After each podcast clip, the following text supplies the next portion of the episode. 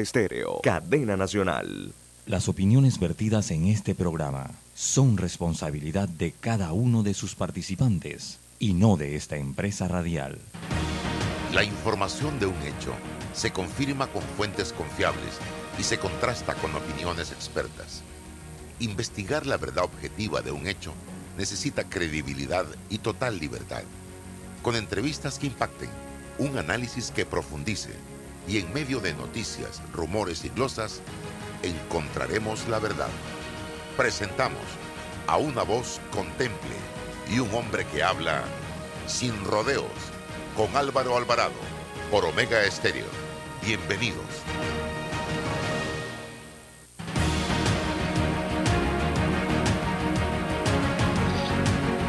¿Qué tal amigos? Tengan todos muy buenos días. Este es su programa Sin Rodeos a través de Omega Estéreo, emisora con cobertura nacional. Gracias, gracias por su sintonía de lunes a viernes, de 8 y 30 a 9 y 30 de la mañana, eh, junto al amigo César Reló, abogado también. Los lunes está con nosotros Rolando Rodríguez, del diario La Prensa, y vamos a tener hoy a Pedro Meilán eh, compartiendo con nosotros sobre eh, una vez más, vamos a hablar del tema de los medicamentos acá con don Pedro. Eh, el peligro de la regulación de precios. Vamos a tocarlo eh, en el día de hoy precisamente, hacia dónde nos puede llevar y hacia dónde nos está llevando. Pero brevemente, hoy nos amanecemos con dos noticias del ámbito político. Eh, una, la postulación ayer de un candidato a diputado en el sector de Capira por parte de la actual dirigencia del partido Cambio Democrático. Eh, se trata de la figura de Eduardo Vázquez, que Rómulo Rux lo presenta en un acto ayer en Capira. Y dice, este va a ser nuestro candidato, así dijo Rómulo Rux, para el 2024 en este circuito donde no habrá primarias. Esto es parte de esa guerra campal que hay entre Rómulo Rux y Aníbal Ábrego, una dirigente secretaria general porque ella es la secretaria general. Eh, ah, estoy sin video. Ahora sí. Gracias. Sí, porque ya a nivel Ábrego, y nadie me va a dejar mentir, es la secretaria general del Partido Cambio Democrático en este momento. Pero ella ha tomado decisiones que van en contra de la línea y de la imagen del colectivo político situaciones que no habíamos visto en este país tan abiertamente. Y se lo digo, irse a apoyar al partido de gobierno, el Partido Revolucionario Democrático, durante prácticamente las cuatro votaciones en la, de la Junta Directiva de la Asamblea Nacional de Diputados, a pesar de que Cambio Democrático ha presentado sus candidatos. Y la que más roncha generó fue la del año pasado, en julio del 2021, que fue la que generó que se solicitara la expulsión y la revocatoria de mandato del partido. Pero no conforme con eso, lo hace nuevamente este año 2022, el primero de julio, votando nuevamente por el candidato opuesto al candidato de su partido que ella como secretaria general dirige junto a Rómulo Rux. Pero no solo eso, Yanivel Ábrego de frente se ha ido a caminar junto al dirigente de otro partido político que no es su partido. Y ha dicho públicamente que prácticamente se va a ser el candidato de cambio democrático en las elecciones del 2024. Entonces, yo no había visto esto, yo no recuerdo haber visto algo similar en mis casi 35 años de ejercicio periodístico. Eh, y cómo puede Cambio Democrático, su dirigencia, apoyar a una persona que no apoya ni a su propio partido realmente o, a su, al líder de este partido. Entonces, ¿qué ha hecho Rómulo Rux? Ayer públicamente dijo, voy, no va a haber primarias en Capira y el candidato de Cambio Democrático es este. Eh, Yanivel Ábrego inmediatamente responde eh, a través de las eh, redes sociales con un tuit que yo subí aquí eh, y esto haciendo un resumen de lo que pasó ayer, que pasaron muchas cosas, y ella decía que Rómulo Rux anuncia su candidato a, de, a, de a dedo o a dedo para cambio democrático en Capira. Se ciega a ver su derrota en cualquier proceso interno. Si no tienes liderazgo para competir, no distraigas la atención. En la inevitable primaria te vamos a ahogar en votos, vamos a la elección. Pero es que Yanivel Ábrego habla del dedo y ella es producto del dedo, porque ese dedo la apuntó a ella en la pasada contienda. Cuando Cambio Democrático de a dedo la puso a ella como candidata en Capira y no abrió a primarias. Por eso es que a veces el dedo es bueno para uno, pero a veces es malo. Entonces aquí pareciera que esta guerra, esta batalla no va a terminar porque también el señor Rux ha dicho que va a interponer recursos ante la Corte por el tema de la expulsión que no fue aceptada por los magistrados del Tribunal Electoral. Así que esto va a continuar, esto va a seguir. Habrá que ver qué va a pasar con la elección para la Junta Directiva de Cambio Democrático, si es obligatorio realizarla antes de la primaria o no, a mí me han dicho que eh, el partido, el Tribunal Electoral no puede obligar a ningún partido a hacer elecciones internas. Lo único que puede hacer es, si no las hace, eh, no darle el eh, subsidio electoral hasta que no haga la primaria. así que eso es lo que tengo hasta que no haga la elección interna del, del, partido, de la junta directiva. Es lo que he estado averiguando porque me puse a investigar qué pasa con la elección interna del Partido Cambio Democrático. Así que esta batalla está interesante. Y lo otro fue ayer el expresidente de la República, el señor Martinelli, en un tuit eh, tratando de, no sé, de criticar al señor eh, Valenzuela de Foco, eh, decía, el que porta armas es porque tiene miedo a algo o a alguien. O bien, es la miembro de los estamentos policiales, es la miembro de los estamentos policiales o es alguien que quiere hacerle algo a alguien. Yo ni un biombo tengo, ni me importa quién la tenga, debe tener permiso del Ministerio de Seguridad.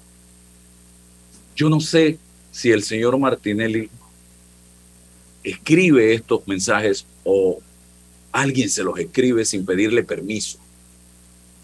Porque, señor Martinelli, ¿usted para qué necesita un biombo? Si usted tiene, no sé, si 12, 15 o 20 escoltas alrededor suyo para donde usted se mueve, pagados por los impuestos de los panameños. ¿Y usted para qué necesita un biombo si usted hace eso fue en junio. En junio usted llamó a todos los medios de comunicación a una conferencia y grabó un video y salió en ese video y después fue a un medio de comunicación a denunciar que le estaban rotando a los escoltas y se le veía nervioso y preocupado por la decisión de rotarle los escoltas y que estaba poniendo en peligro su vida. Yo le voy a decir una cosa, yo para qué quiero biombo si yo tengo 15 hombres con metralleta alrededor mío cuidándome hasta cuando voy al servicio, cuando me estoy bañando? Entonces, ¿de qué habla usted de que usted no necesita ni biombo? ¿Para qué? Si usted tiene un gran privilegio en este país que con los recursos de nosotros los panameños, nuestros impuestos, a usted lo cuidan 24 horas al día para donde usted se mueva. Privilegio que no tiene el panameño que vive en Tocumen, que vive en Samaria, el panameño decente que vive en la 24 que vive en las veredas, en los barrios populares y que cuando pasa por ahí tiene que estar ojo al Cristo porque le pueden robar. Entonces, por favor, cuando alguien o usted escriba estas cosas, primero escríbalas bien y segundo, mire a su alrededor y recuerde que usted tiene, no sé si 12 o 15 que salió en una foto con todos ellos que lo cuidan las 24 horas al día, 7 días a la semana. Así que, por favor. Eh, don Rolando. Sí, eso me hace recordar un, proyecto de ley.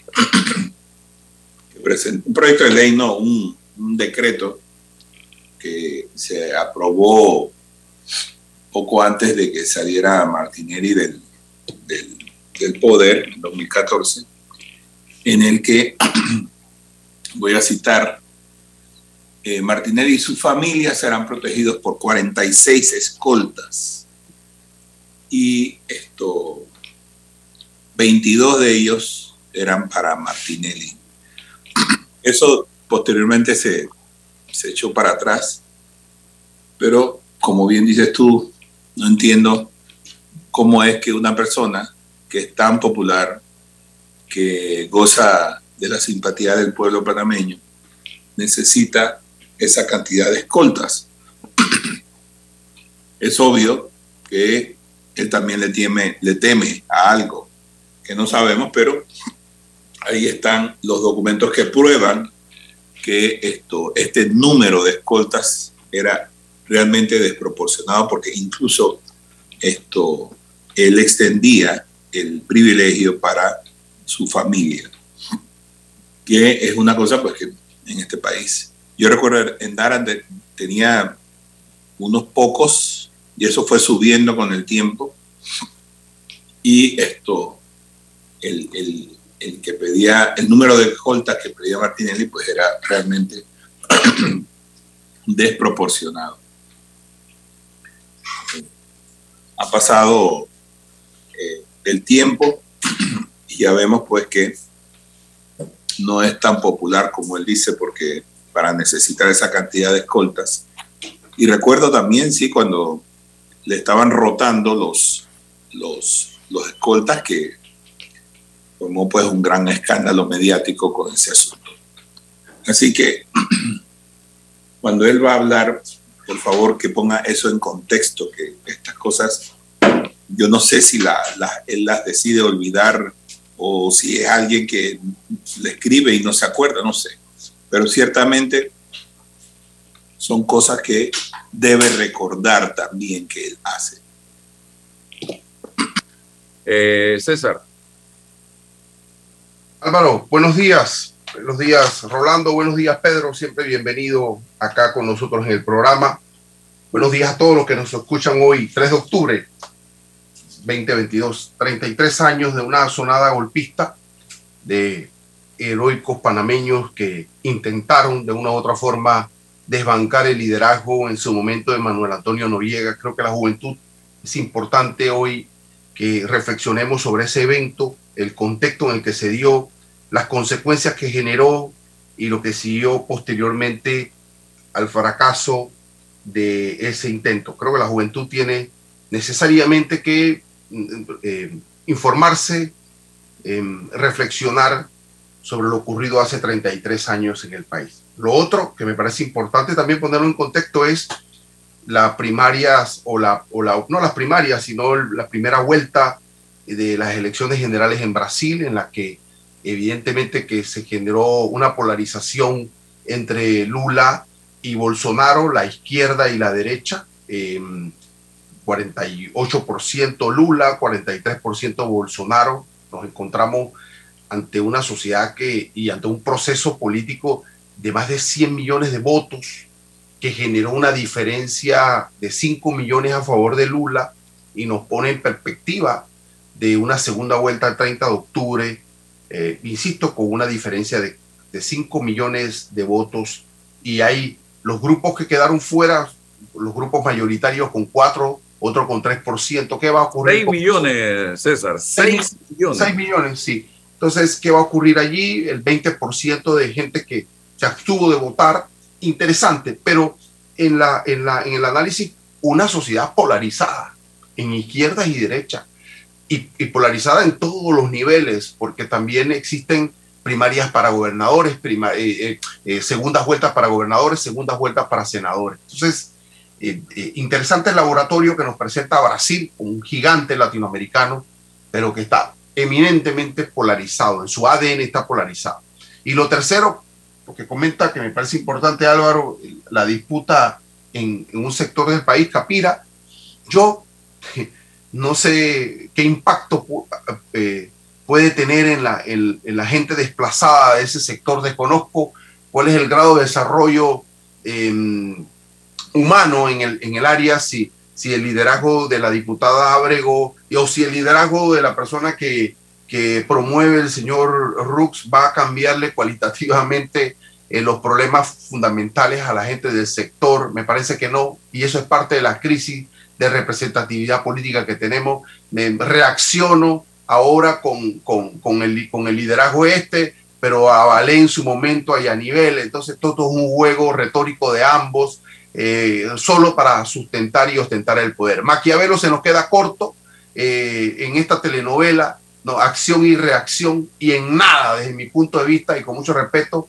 esto impacta en el bienestar y en el desarrollo, por lo menos de la gente de esos pueblos, que eso es lo importante.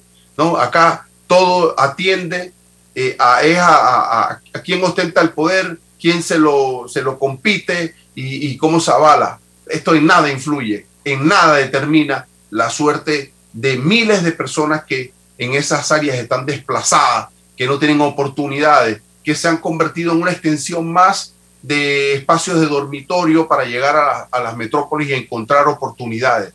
Y estos liderazgos, si es nivel o es el otro, en nada, insisto, impactan o pretenden impactar la suerte de estas personas.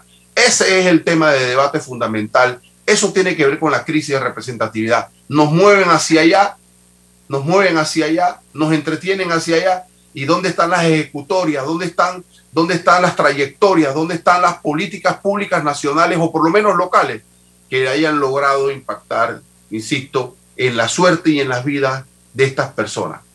Un fraude más de la democracia representativa y de estos actores que nos hacen jugar a la misma retórica, a la misma política clientelista y de especulación. Bien. Sí, el, el, el residente, el votante de Capira tiene que empezarse a preguntar ya con seriedad y con responsabilidad en qué se ha beneficiado mi circuito, mi distrito en estos últimos tres periodos, estos 15 años, con Yanivel Abreu como diputada de esta región. Mis calles, mi agua, mis escuelas, mis atención de salud, mi vida ha cambiado positivamente. No piense en que le dieron para el día a la madre una licuadora, porque esa licuadora es suya. Eso no se lo regalaron a usted. No piense en una beca, porque esa, esa beca la están pagando con los fondos del Estado. No piense en una bolsa de arroz lleno de churum, porque ese arroz tampoco se lo están regalando a usted. Mire a su alrededor cuál ha sido el beneficio colectivo que ha tenido el distrito de Capira si usted hoy puede caminar por buenas carreteras, si usted hoy recibe buena atención de salud, si se han hecho leyes para beneficio de Capira, cuáles han sido esas leyes, si la educación de sus hijos ha mejorado producto de leyes que ha llevado adelante esta diputada, si su condición de vida en términos generales es mejor, entonces usted vaya en mayo y apoye a nivel Abreu. No tengo ningún problema por eso, pero haga el análisis. Haga el análisis. No se deje llevar por migajas, porque por esas migajas es que estamos como estamos. Yo cierro porque escribí algo esta semana eh, estos días atrás relacionado precisamente, porque voy con Pedro, sobre este tema que estoy planteando en este momento y que tiene que ver con esas migajas que nos dan de manera permanente. Algunos políticos te rompen las piernas, te dan unas muletas y te dicen, hey, si no fuera por mí no podrías caminar, Ah, y encima se toman fotos contigo y videos y los suben a las redes sociales. No seas pendejo panameño. Despierta. Don Pedro, la regulación de precio, precisamente el control de precio, como querramos llamarlo, eh, el efecto que esto está causando, el peligro que esto eh, puede causar. Hablemos del tema de los medicamentos fundamentalmente porque aquí se está dando una regulación de precio abiertamente. Adelante. Sí, Álvaro, ante todo buenos días a todos los oyentes, eh, a César, Orlando también, también mis, mis saludos, son parte del panel. Y, antes de comenzar, Álvaro, sí, quería poner un puntito ahí con, respecto al tema de los diputados. Claramente expusiste de que si las leyes benefician, yo lo que sí nunca estaré de acuerdo es que el diputado sea el encargado de arreglar carreteras, de arreglar cualquier tipo de problema dentro del área. Y yo creo que eso es lo que ha, de alguna forma, desfigurado la labor de un diputado. Y de ahí... Es que, es que en eso coincidimos, Pedro, pero yo me refiero a gestionar. Sí, sí, no, Estoy clarito, estoy clarito. Lo, enfocaste muy bien con respecto a las leyes. Yo, yo lo que digo es que yo, yo quiero que la ciudadanía esté clara que el hecho de que el diputado sea el que tenga que resolver la educación, la carretera, las casas, la vivienda, si fuera así, no tuviéramos funcionarios ni del MIBI, ni del MOP, ni de, ni, de, ni de educación, ni de salud en las provincias, porque el diputado se va a resolver eso. Y parte del problema con los manejos de dinero es ese, que, el diputado, o sea, cogiendo todo este tipo de, funciones que él cree que tiene, eh, se le pide estos fondos y ahí es donde vienen los descalabros que tenemos. No más quería ser puntual en eso. Yo pienso que hay, otra, otro, hay otros mecanismos para poder ayudar a las comunidades, mecanismos más certeros, más pequeños. En, un inicio, hace muchos años, recuerda, se hablaba de los representantes de corregimiento que son más fiscalizables y todo llega más cerca a un corregimiento y se podría fiscalizar, pero bueno, eso la quería total. Esa es la real política, Pedro, esa es la real política, eso es lo que hay, sobre esa base uno analiza. Así mismo es. Oye, mira, yo, yo, yo por qué te traje, y, es más, incluso te llamé, Álvaro, te llamé y te escribí por mi, mi, preocupación que hay con el tema de los proyectos de medicamentos. Y voy a hacer un antecedente rapidito. Recordemos la mesa de diálogo. ¿Por qué se abre la mesa de diálogo? Después de, de todos los eventos que se dieron, habían tres, tres temas en común. Uno, combustible, dos, canasta básica y tres, teníamos el tema de los medicamentos. El combustible, bueno, se, se fijó un, subsidio que al final del camino todos estamos contentos, lo que no recuerda la gente que eso vamos a tener que pagar nosotros. Eso no sale gratis, eso vamos a tener que pagarlo nosotros. Aparte de que el problema que tenemos con el tanque de gas actualmente eh, eh, eh, es un problema que tiene que ver con ese subsidio del combustible, porque si, para las personas que no lo saben, por cada galón de combustible que se vende 60 centavos van dirigidos al subsidio del tanque de gas. Y si tú tienes para pagar eso, por eso es que las, eh, las distribuidoras de gas están pidiendo al gobierno que le cancele su deuda, pero ¿de dónde va a salir si ha subsidiado el combustible? También tienes el tema de la canasta básica, que bueno, decidieron regularlo como siempre, y lo que han creado es una regulación con ciertas presentaciones, las cuales tú no las encuentras en los supermercados. Entonces ahora tienes 72 productos regulados que no existen en su gran mayoría. Porque ¿qué pasa cuando tú haces una regulación donde tú haces una presentación específica? Si yo como comerciante tengo que vender la tuna de 100 gramos a, eh, a, precio de control de precio, lo que hago es que presento tuna de 120 gramos o tuna de 90 grados que no tengo por qué darle control de precio. Tienes el tema de la babilla, que también hay escasez después de las 10 de la mañana porque no es suficiente vacas para él, para la cantidad de consumo de babilla al día. Entonces, para mí son cosas que crean escasez y desabastecimiento. Pero la preocupación fue más grande cuando el Ejecutivo, a través de la mesa, decide controlar los precios dando un margen de ganancia del 30%. Y ustedes recuerdan lo que ocurrió en ese momento en las farmacias pequeñas. Las mismas fueron, cerraron. ¿Y qué le ocurrió? Desabastecimiento nuevamente. ¿Qué hace el gobierno inmediatamente? Crea un decreto de apertura de mercado. Una apertura de mercado que no es real, porque no se eliminan realmente las barreras de entrada. Ellos hablan de apertura del mercado del que estaba en Panamá pudiera importar. Entonces yo quiero saber cuál es el poder que puede tener una farmacia para poder importar medicamentos si ellos no tienen esa, ese suficiente poder económico para hacerlo y al final quedó en nada. Paralelamente, la Asamblea Legislativa ha enviado un proyecto 841 ese proyecto 841 que modifica la ley 1 de medicamentos, tiene un artículo que es el que me llama a mí a gran preocupación, eh, que es el artículo 93, y te lo voy a leer rapidito para que lo tengas, tengas, adiciona el artículo 102 a la ley 1 del 2001, que es la ley de medicamentos, que dice, regulación en la comercialización de medicamentos.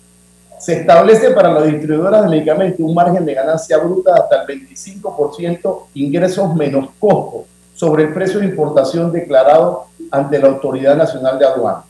Para las farmacias cuyos ingresos brutos anuales superen los 500 mil, Palúa se establece un margen de ganancia del 40% sobre el precio de compra. El Estado puede establecer incentivos fiscales a la importación de medicamentos y abajo te dice que Acodeco será el que se encargará de esto. Este artículo es totalmente nocivo para, para, para el tema de medicamentos Y te voy a explicar por qué. Ya el Estado tiene los números de cómo se compran los medicamentos a través de los distribuidores, cómo lo compran a los fabricantes. Conociendo esos números, los números no van a dar y lo que se va a crear es una escasez grandísima. Si el Estado no tuviera esos números, yo creo que tienen para atrás el cassette.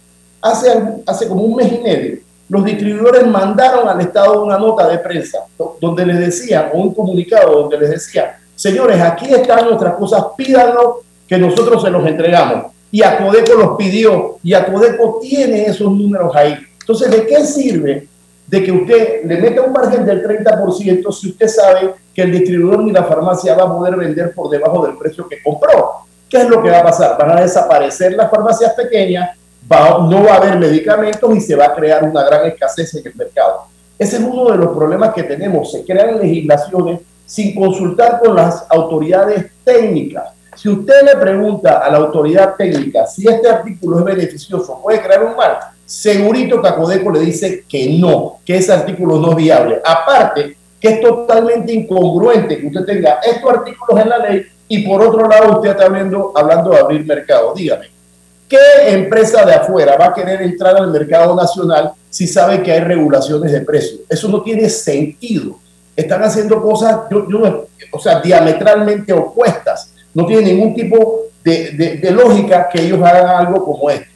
Aparte de eso, cuando usted controla el precio al 30% este, ¿qué ocurre? También los medicamentos baratos bajan y al bajar, estos también no tienen el margen de ganancia que le permite a una farmacia pequeña subsistir. Al eliminarse las farmacias pequeñas, ¿qué es lo que ocurre? Usted crea en realidad los oligopolios grandes de qué? De farmacias de supermercados y las otras farmacias que usted conoce aquí de distribución grande, las, de, las pequeñas desaparecen totalmente. Igual que cuando usted habla de una apertura del mercado que solamente es para que el nacional importe, eso no es apertura. La salida, Álvaro, es abrir el mercado correctamente, eliminar todas las barreras y que puedan entrar agentes externos y vender medicamentos a Panamá como que el de Colombia venga, el de Brasil venga, el de España venga y pueda entrar al mercado panameño. Pero si usted tiene regulaciones en la ley, segurito que eso no va a ocurrir. ¿Me explico? Entonces, tenemos que tener claridad en que este tipo de decisiones lo que hacen es perjudicar a los consumidores, crean escasez y crean desabastecimiento. Y esto es hambre para inmediato, segurito que va a ocurrir. Ahí está el decreto que creó en el diálogo y al día siguiente o al momento que iba a entrar el decreto de, sobre el porcentaje en farmacias, inmediatamente las farmacias pequeñas cerraron. Entonces, ¿cómo usted va a incluir un artículo de estos en la ley y lo que me preocupa es que toda esta discusión de la ley se hizo cuando estaba la audiencia de Odebrecht. Entonces nosotros estábamos metiendo una audiencia de Odebrecht, todo el mundo estaba, los medios de comunicación de todo el mundo enfocado en este tema y los diputados estaban en esta onda en ese momento sin hacerle caso a las a las eh, a los consejos o a las sugerencias técnicas que le hacen las personas que conocen del tema. Es más, acuérdate que en el tema medicamentos la demanda no es elástica. ¿Qué quiere decir esto? Que por más medicamentos que tenga, la gente no va a comprar de más porque sean más baratos. Cuando usted está enfermo, usted compra los medicamentos que necesita. Por el hecho de estar barato, usted no va a salir a comprar 20 más usted no necesita 20 más. Usted solamente necesita lo que le mandó el médico. Entonces, si la, si, si, si la, y fíjate, esto no es una defensa de la farmacia de la empresa privada. Yo estoy en contra de la regulación, pero fíjate que sí estoy a favor de que se abra el mercado para que entren otros actores. Pero bien abierto, ¿ah? por supuesto, es que no han abierto nada. No han abierto nada. Exacto. No el mercado para que. Dime qué poder tiene una farmacia pequeña para ir a negociar con los fabricantes. El Estado lo que debe estar es negociando con esos fabricantes para ver el tema de los medicamentos del Seguro Social, que ese es otro tema. Y por otro lado, abrir el mercado para que entren todos los agentes que se encuentran en otros países que quieran competir dentro de la República de Panamá y los vendan más barato. Es la única forma, Álvaro. Estas regulaciones no van a resolver el problema. Sí, porque esa apertura que se dio es una otra farsa más, otro cuento más. Y ahora van a decir, no es que el mercado está abierto y las medicinas siguen caras, pero ¿por qué? Es lo que hay que preguntarse. Y usted acaba de decirlo muy bien. No sé, Rolando, si tienes alguna pregunta. Bueno, yo, yo más bien creo que hay que aclarar algunas cosas para nuestros oyentes. Es que, ¿usted qué quiere decir con la apertura de mercado? O sea, la gente tiene que entender qué significa una apertura de mercado.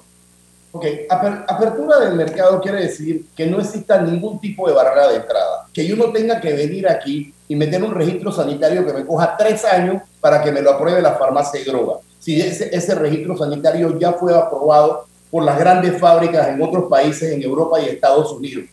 FDA y la EMA, por ejemplo, que son organizaciones. El problema aquí es que te dicen apertura de mercado, ya todo el mundo puede traer y sacar su permiso de operación, pero cuando tú vas a traer el producto, te meten todas las barreras de entrada que exigen farmacia y droga. Ese es parte del problema que tenemos aquí, Rolando. Yo, yo creo que sí es importante pues, que la gente sepa pues, que eh, ese fue un mecanismo que adoptó, creo que nuestro vecino Costa Rica, eh, aceptar la entrada de esta medicina si ya tienen la aprobación de las agencias de Europa y de Estados Unidos, que por cierto nos llevan años luz en este tipo de, exámenes de medicina. Ahora bien, eh, viendo el, tema de la apertura de mercado, aquí en Panamá hay apertura de mercado para productos, otros productos que no necesariamente se han reflejado una reducción en el costo para el consumidor.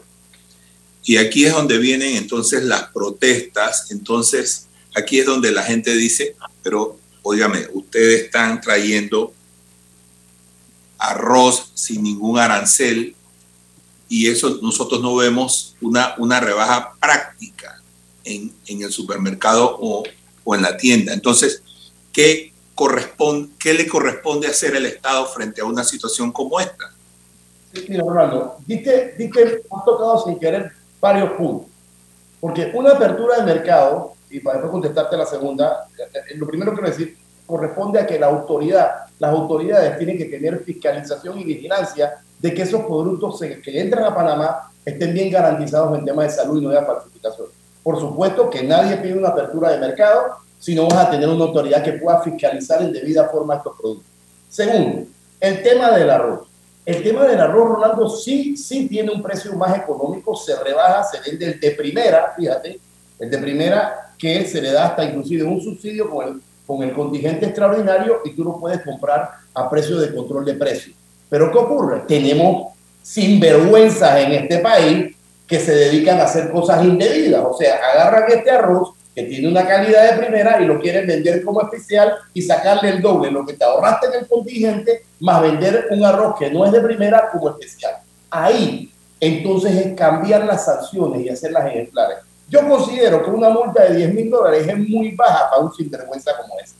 Tiene que ser una multa mucho más alta y aparte de eso, que en la segunda vez que usted lo agarre en un acto como esto, eliminarle la licencia de comercialización, quitarle los avisos de operación. Yo pienso que las sanciones aquí no son certeras, pero la realidad es que sí se da. Si usted importa, y, lo viste en diferentes gobiernos, lo viste con Martín Torrijos en el tema Compita, después lo viste que se divirtió un poco con el tema Martinelli cuando se trajo el arroz y se vendía mucho más económico, no solamente en ferias, sino en supermercados, y ahora se está tratando de hacer nuevamente con el tema este de los contingentes y demás, pero usted tiene mecanismos para poder hacerlo, más si tiene el, control del arroz, porque lo, lo tienes controlado en el tema de, de control de precio de arroz de primera. Y ahí creo que hace algunos, algunas semanas agarraron una gran cantidad de arroceros vendiendo, diciendo que no había arroz eh, de primera, vendiendo arroz especial únicamente y resulta que el arroz especial es el arroz de primera que había entrado subsidiado.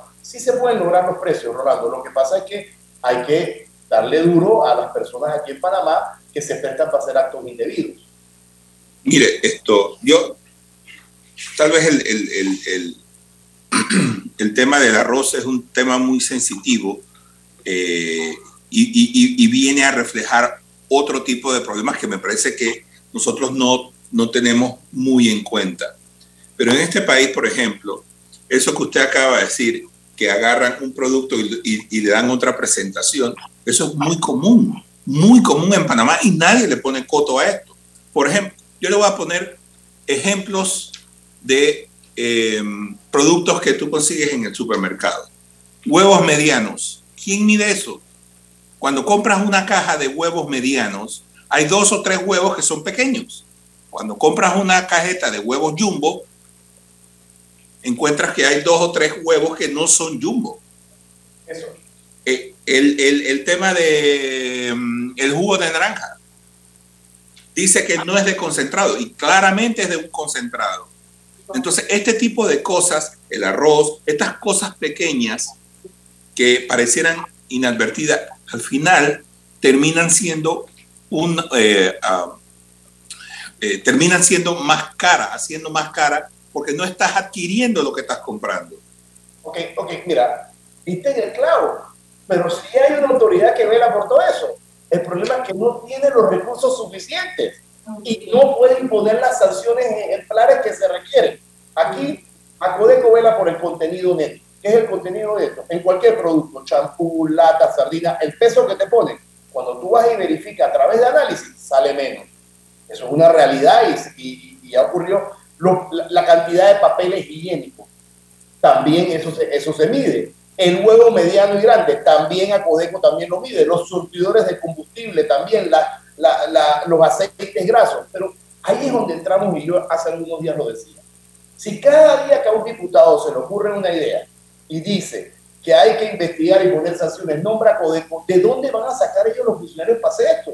De vaina pueden ir una vez al año a verificar esto y se hace el escándalo todos los años o una vez cada año y medio de cada una de estas cosas que tú acabas de mencionar, que sí tienen una autoridad que lo haga, pero ¿sabes qué pasa? Cuando tú no tienes la suficiente cantidad de recursos, lo único que te queda es hacer sanciones ejemplares. Al que pillo, lo cierro. Que le cueste, porque a la persona que no le cueste en su bolsillo lo sigue haciendo. O si hace un análisis de que lo que va a pagar le sale más económico que lo que puede vender haciendo trampa, porque esto es trampa, entonces él decide irse por la trampa porque sabe que lo que tiene que pagar es muy poco. Entonces, todo ese tipo de cosas van unidas.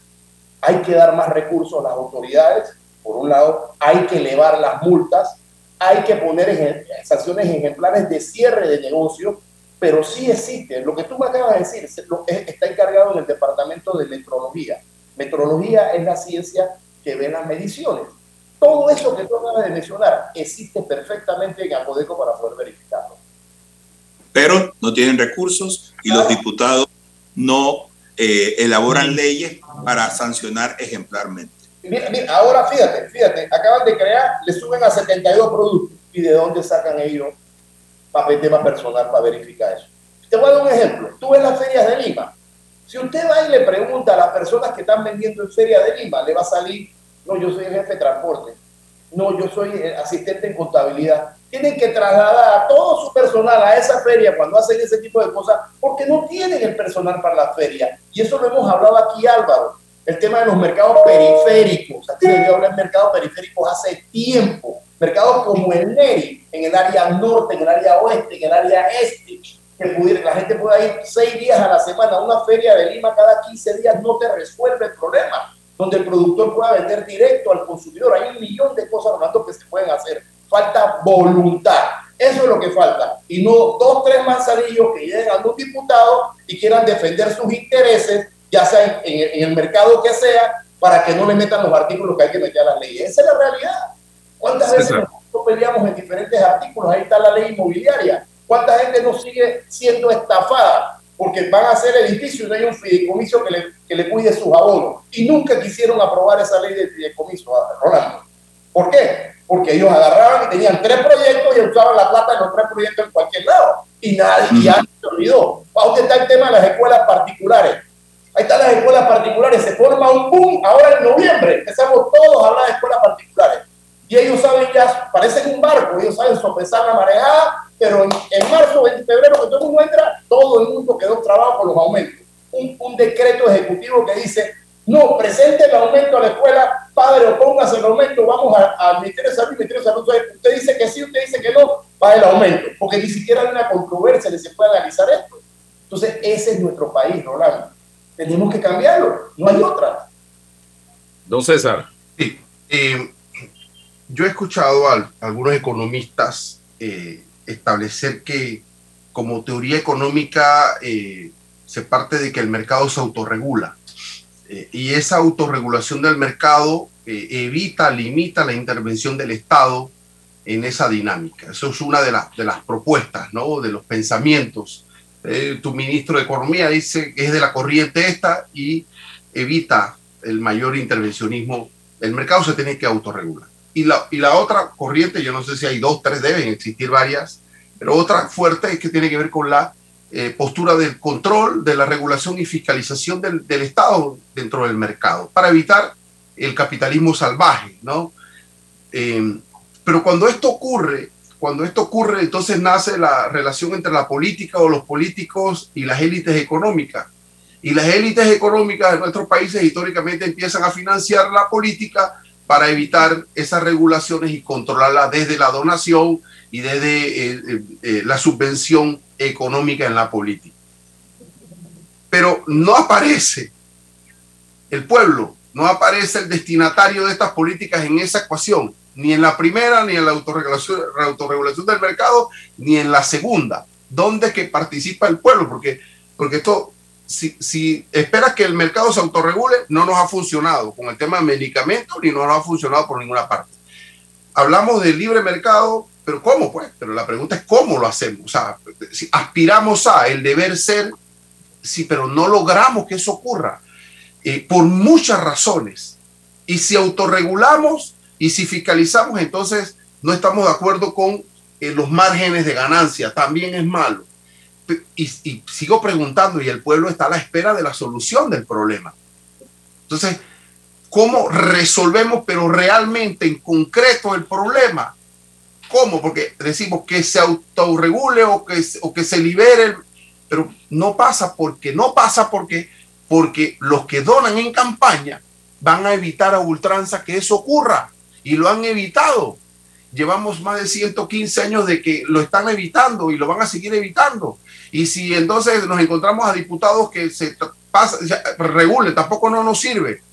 Pero seguimos en la misma y vamos a seguir en la misma y no encontramos solución al problema. Entonces, yo debo suponer que tiene que existir una solución equilibrada, equilibrada, utilizando recursos, fórmulas de varios, criterios de varios lados, pero no una u otra, porque nada, no llegamos a ninguna. César, César, tocaste un punto interesante y es bueno que, que, la, que los oyentes sepan quién dicta la política económica. La política económica puede ir desde un control total, es cuando tú estatizas o, o, el Estado toma control de todas las regulaciones, hasta una apertura total del mercado. En el camino pueden haber regulaciones de márgenes, regulaciones de precios, bajadas de aranceles, eh, apertura de mercado, pero al final del camino, la decisión quién la toma, el Ejecutivo. La política económica de un país es tomada por el Ejecutivo. Por eso que tú tienes eh, normas transitorias en la Ley 45, tienes en la Constitución, que te hablan que cuando vas a regular tienen que ser temporales y eh, excepcionales. Pedro, discúlpame, eso teóricamente es posible, pero la ley de Acodeco no tiene músculos en materia de libre mercado. Eh, eh, eh, sí, van y verifican que el tanque de la cosa que funciona, que el precio, pero cuando hablamos de libre mercado, que es la causa del problema, no tiene músculo. ¿Y por qué se determina que no hay músculo? Porque una clase dominante le ha dicho al Estado a través de sus políticos, no, no queremos músculo para esa ley. Ese es el problema real, es el factor de poder real. Hoy, la, la podemos ver libre mercado, pero mientras que te sigan creando leyes, la asamblea y decretos ejecutivos que intervengan en el mercado, no puede haber libre mercado. Si el Ejecutivo decide bajar los aranceles, si el Ejecutivo decide regular, si el Ejecutivo decide controlar el precio a través de márgenes de ganancia, a Codeco nada más se, se convierte en un mero espectador. Lo que, lo que sí habría que hacer, y eso es lo que yo digo, César, es que si vas a hacer una, que no la ha habido nunca, haz una apertura de mercado real, donde puedan entrar agentes, puedan entrar a competir todos y, poder vender precios. Vamos, a dar un ejemplo. ¿Cuál es una de las aperturas del mercado más grande que hay aquí en Panamá? La venta de autos. Tú tienes autos de todos los colores, colores y sabores, de diferentes precios, ahí lo tienes. ¿Por qué ahí no hay problema? ¿Por qué eso no se puede lograr? O sea, ahí lo tienes. Te estoy dando un ejemplo clásico de, la apertura del mercado con, los autos. ¿Cuántas marcas de autos más ya están aquí? Y para todos hay. Otro de los problemas serios que hay con medicamentos es la satanización que le han hecho los fabricantes a los medicamentos genéricos y bioequivalentes. En todos los países del mundo, lo que reciben en España, Colombia, en todos lados, reciben medicamentos genéricos y bioequivalentes que son buenos. ¿Quiénes hicieron esos medicamentos cuando fueron fórmulas innovadoras? Las mismas, las mismas compañías o fabricantes que tienen las formas innovadoras ahora. Pero ¿qué pasa? Hay que hacer divulgación, orientación sobre eso. ¿Qué es lo que hace un médico? Hemos empezado a trabajar en eso. Como país ya le dijimos al médico, médico, usted no puede recetar el nombre de marca. Usted tiene que recetar el nombre genérico o el nombre del bioequivalente. Entonces usted le receta al paciente el nombre del bioequivalente y le dice, este es el bioequivalente, pero si usted no toma el medicamento X, usted se va a morir. ¿Y usted a quién le va a hacer caso, César? Usted le hace caso al médico y eso es una sinvergüenzura. ¿Y por qué el médico te dice eso? Te lo dice porque él tiene un compromiso con la fabricante que nos manda estudios afuera y nos manda a no sé Un problema ético, un problema ético. Entonces, ¿por qué razón el Estado no utiliza su maquinaria publicitaria y divulgación y educación para demostrar que el medicamento genérico y lo equivalente funciona? Y te lo digo, con mi mamá, que en paz descanse, Quina, mi mamá me costaba a mí cada mes casi 600 dólares de medicamento afuera. Donde yo los cambié a los equivalentes, me salía 200 dólares que no estaban en la caja del Seguro Social. Porque si entramos al tema de la caja es otro tema. Porque ahí el Estado debe negociar directamente. Nosotros, ¿por qué queremos que esperar un desabastecimiento? Si usted en la empresa privada, dime, Álvaro, Rolando, tú mismo, César, si tú en tu negocio, en tu empresa privada, tú quedas desabastecido del producto, del servicio que tú tienes, tú no votas a la gente que trabaja contigo. Todos quedan votados. Este es el único país que tenemos que esperar desabastecimiento porque tenemos que comprarle aquí a la gente y después la comisión decía ahora vas a comprar afuera. Por Dios, por Dios, estas protecciones se tienen que acabar. Hay que inundar el mercado de mercancía. Entre más oferta hay, señores, vas a tener mejor precio y vas a tener mejor calidad de producto. Pero no le echemos cuento a la gente. ¿Cómo el Ejecutivo sale diciendo en la mesa, aquí, vamos a controlar el 30% de ganancia? y una semana y media después, cuando le cierran la farmacia, abremos el mercado y tiene dos normas totalmente incongruentes. ¿En qué cabeza cabe eso? ¿Cómo tú vas a hacer una ley que está hablando de ley de medicamentos y le vas a meter un artículo? Está tapando hueco, está tapando hueco, Pedro, está tapando hueco. Anda tapando hueco, anda tapando hueco.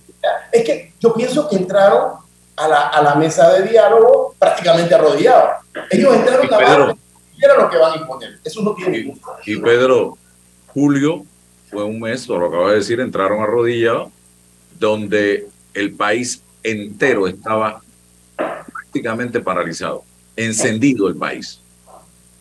El resultado, nada, cero. ¿Qué se logró con esas protestas? ¿Se resolvió el problema de los medicamentos? no se resolvió el problema de los medicamentos. ¿Se resolvió el problema de la canasta básica? No se resolvió el problema de la canasta básica. ¿Se resolvió el problema del combustible? Tampoco se ha resuelto el problema del combustible. El de la caja de seguro social, tampoco. El de la corrupción, tampoco. El de la educación, tampoco.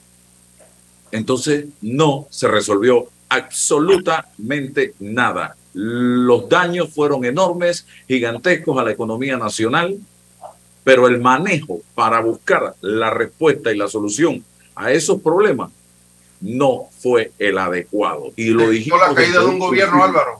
Se, estrategia. la caída de un gobierno. Este gobierno estaba en el. y lo dijimos desde un principio, esa mesa no va a resolver absolutamente nada porque ahí no estaban todos los que tenían que estar. Así, de sencillo. Eh, el gobierno llegó a esas negociaciones con el mínimo de capital político. No tenía moral para sentarse y decirle, no tenemos dinero. Porque en esa época, cuando se dio esto, acababa de pasar el famoso incidente del Macala. En esa época teníamos las noticias de que subía y subía la planilla del Estado. Entonces teníamos un, un, gobierno que estaba de rodillas frente a personas, frente a un pueblo que estaba necesitando el dinero que ellos eh, eh, eh, están malogrando o desechando o malgastando. Tienes un problema muy serio. El gobierno en este momento, ¿tú por qué crees, Álvaro, que nunca se va a resolver el problema de la Caja de Seguro Social en este gobierno? Porque no tienen capital político. porque esas reformas a la Caja de Seguro Social exigen sacrificios. Pero ¿cómo le vas a exigir a la gente un sacrificio cuando tú has sido el primero en hacer fiesta con los dineros del Estado? Pero lo, raro de todo esto, Rolando, es que tuviste en julio, durante esas protestas, algo contra la Asamblea Nacional de Diputados. Es más, Álvaro, el presidente mandó a que se derogara la, ley de incentivos turísticos. Y ahí está. Ahora presentaron otro, otro proyecto más. O sea, eso es un tufillo que, me ha dejado a mí eso no, no, claro. No, yo, yo pienso, Álvaro, que es parte del crecimiento de los movimientos sociales. En ese momento se identificó al Ejecutivo como el administrador de la cosa pública, de la cosa de todos, ¿no? Eh, y, hay medidas que se generan como el tema de la gasolina, que no era de tratamiento legislativo en materia de, no se requerían normativas legislativas para poder resolverla. Y se apuntó al, Ejecutivo, entendiendo en la mesa de reclamación que eran medidas coyunturales que tenían que eh, generarse a partir de, la respuesta del Ejecutivo. Ahora, hay, hay eh, en el camino una, una estructura de una mesa a dos ahora. Bueno, ahora se requiere de, si se, si se generan eh, temas estructurales, de, no solo Álvaro, del legislativo, el judicial, el representante del, del, judicial debe estar ahí, del tribunal electoral, de la Contraloría General de la República. O sea, si usted quiere plantear temas fundamentales, usted tiene que convocar a todos los actores fundamentales del, de, de los temas, ¿no? Así es. Don Pedro, para finalizar. Sí, Álvaro, yo, yo, yo lo que trato de exponer es que debemos ser más coherentes en lo que estamos tratando de imponer a través de política económica. Todo el mundo sabe que la postura que nosotros hemos mantenido a través del tiempo, eh, inclusive cuando Varela toma la decisión de controlar los productos de canasta básica, nosotros teníamos que hacer un concepto ese concepto se, eh, lo hicimos favorable, pero diciéndole que nosotros estábamos en contra de eso y que mejor la apertura del mercado en dos ocasiones distintas porque cada seis meses se da. Eh, nosotros somos el criterio de que este artículo del proyecto ley 841 debe ser eliminado y que nosotros debemos ir caminando hacia ver dónde conseguimos una apertura de mercado para tener mejores productos a mejores precios. Y no solamente eso, sino que lógicamente si tú vas a tomar esa decisión, también paralelamente fortalecer las instituciones públicas que sean las garantes, fiscalizadores y vigilantes de que estos productos que van a entrar a Panamá no tengan ningún tipo de problema. Pero esa es la manera de que, nosotros podemos hacer. Si este tipo de, artículo se queda ahí, tú vas a ver la desaparición de, de, de farmacias pequeñas baja todo eso que dicen de los oligopolios, lo que va a generar es menos actores en el mercado y por supuesto teniendo menos actores en el mercado se podría influir en los precios.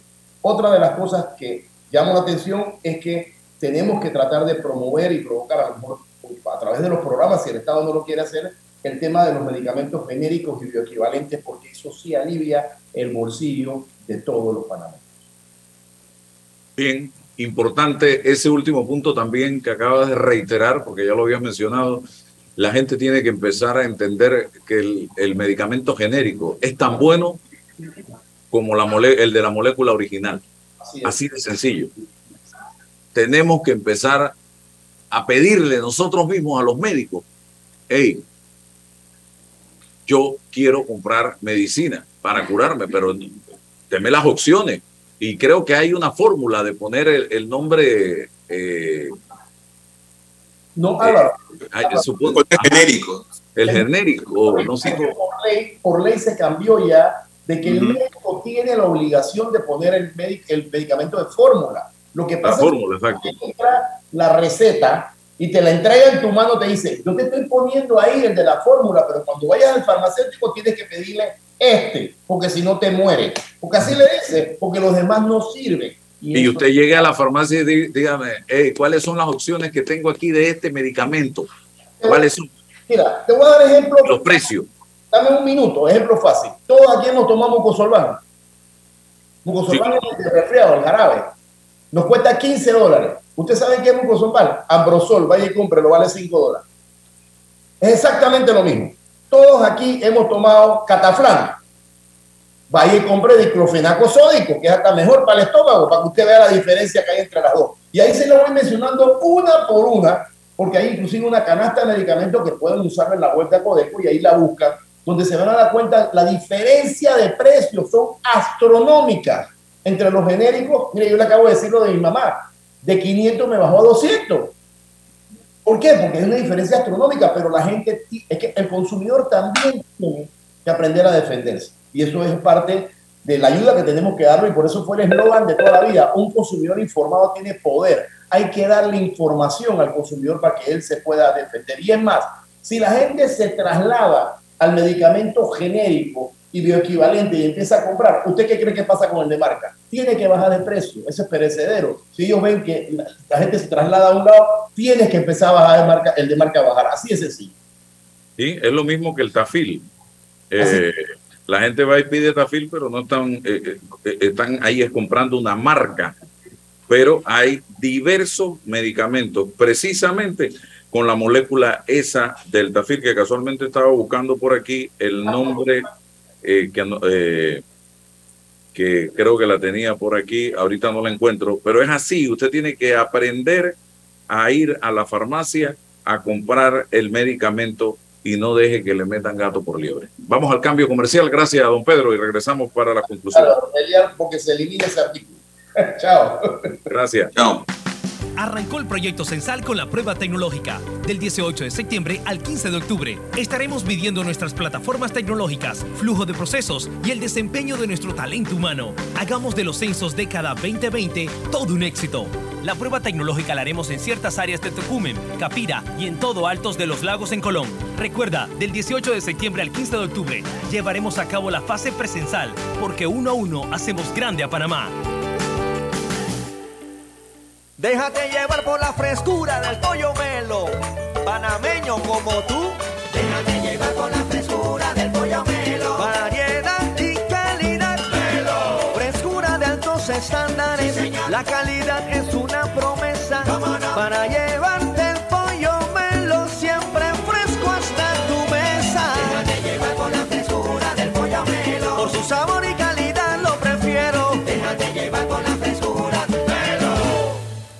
energía que tu hogar necesita con el respaldo de Caja de Ahorros. Innovamos para ti con nuestro nuevo financiamiento para paneles solares residenciales. Disponible a nivel nacional con monto máximo de 20 mil balboas, tasas especiales y plazo de hasta 72 meses. Solicítalo ya y ahorra cuidando el medio ambiente. Caja de Ahorros, el banco de la familia parameña. Ver términos y condiciones en www.cajadeahorros.com.pa. ¿Ya tienes todas tus vacunas? Protégete de enfermedades y sus complicaciones en el futuro. Prevenir es la clave para una vida sana. Las vacunas son seguras. Caja de Seguro Social. Aquí, ahora, siempre. De trabajador a trabajador, apoyémonos los unos a los otros, porque es así como se hace un Panamá tan fuerte como el cemento. Cemento Chagres, el cemento panameño que nos une. Cuidemos juntos el Metro de Panamá manteniendo sus instalaciones limpias, evitemos comer en ellas y botemos la basura en los recipientes marcados. La metrocultura la hacemos juntos. Metro de Panamá, elevando tu tren de vida. Bahía Motors presenta el nuevo Honda HRV. Diseño, seguridad, tecnología y espacio interior. Todo pensado para que tú termines haciendo esto. Siri, si mojo una almendra, ¿sigue siendo un fruto seco? Creo que no te entiendo. Siri, ¿por qué las cajas de pizza son cuadradas si las pizzas son redondas? Buena pregunta. Nuevo Honda HRV. Un carro pensado para mejorarte la vida. En Panama Ports nos mueve lo que a ti te mueve.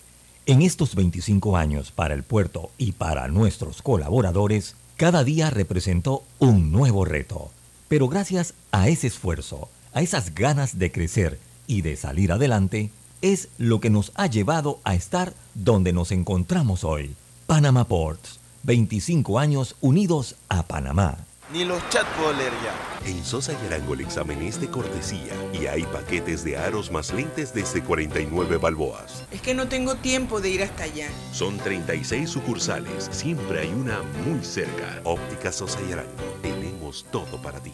Bambito agua de manantial, agua de origen volcánico, filtrada naturalmente, envasada en su punto de origen. Para pedidos 206-0019 o 6942-2262.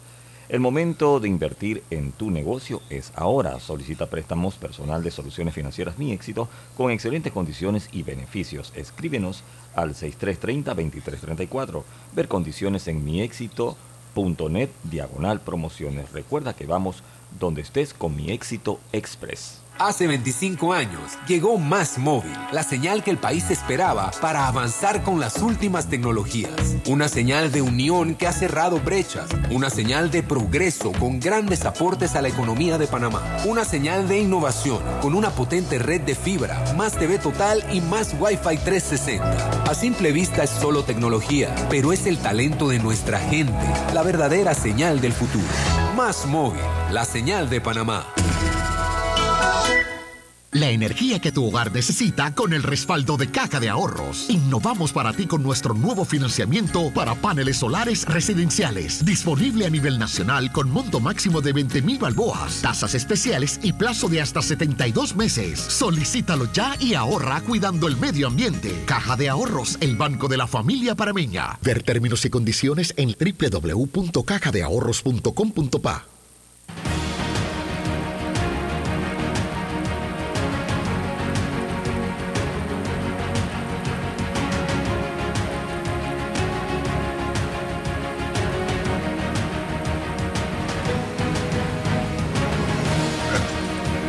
Sí, eh, eh, hablabas de tu opinión sobre la participación del vicepresidente de la República en la Comisión de Presupuesto de la Asamblea. Eh, hubo dos cosas que me, me llamaron la atención a mí, rapidito. Una, cuando dijo que hay que respetar a los órganos del Estado, cuando son los órganos del Estado los que primero tienen que respetarnos a nosotros. Así es. Y han irrespetado este país.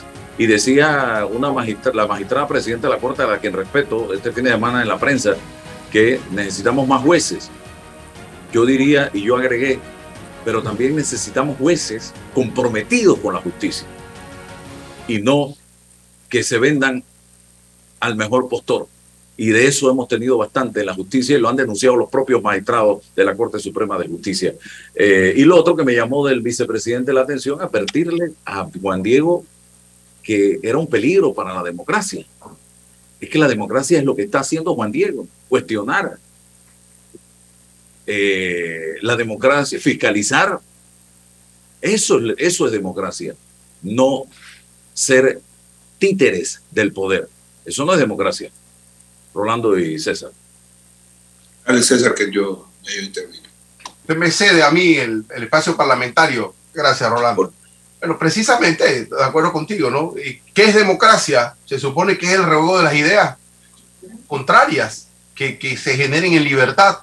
Se, se permita a los opositores, a las minorías, poder ofrecer su pensamiento contrario a las reglas del poder, a la lógica del poder. Eso es lo que hace el rol del diputado, eso es lo que, que hizo un diputado de la República y lo que rechaza el vicepresidente en poder, ¿no? Eh, es más, lo cuestiona y pone en duda su patriotismo, pero es que lo que, lo que está cumpliendo precisamente el diputado es eso, un elemento patriótico, un elemento constitucional, la fiscalización, encararlos. Me llama la atención también lo que no se dice y lo que no se hace en ese momento, es decir, solo uno o dos diputados encaran al presidente y el resto de la comisión. ¿Dónde están? ¿Qué dicen? ¿Qué hacen? Por lo menos avalen, pues. Si están de acuerdo con la gestión del gobierno, avalenlo, díganlo, participen. Eso es democracia, eso es cultura democrática. Eh, quedó mal, quedó mal el, el vicepresidente cuando el concepto de democracia que es eso, él lo pone en duda. eh, y bueno, nos pone en perspectiva dónde estamos. No, no, no se oponga, no critique, porque si no, usted es una persona. eh, peligro. Un peligro. Osama para- Bin Laden, un Sí, detalle. para los momentos, como si lo- los panameños y panameñas que se opusieron al- a los tratados de Torrijos Cárdenas no son panameños y no tuvieran su lógica. Eso es democracia. Claro. Eso es democracia. Qué, qué poca comprensión sobre el concepto de la democracia. ¿no? Bueno. Y la Rolando. arrogancia, la arrogancia, el talante. Gracias, Rolando. Gracias, César. Y a todos ustedes por su sintonía mañana. La información de un hecho se confirma con fuentes confiables y se contrasta con opiniones expertas. Investigar la verdad objetiva de un hecho necesita credibilidad y total libertad. Con entrevistas que impacten, un análisis que profundice y en medio de noticias, rumores y glosas, encontraremos la verdad.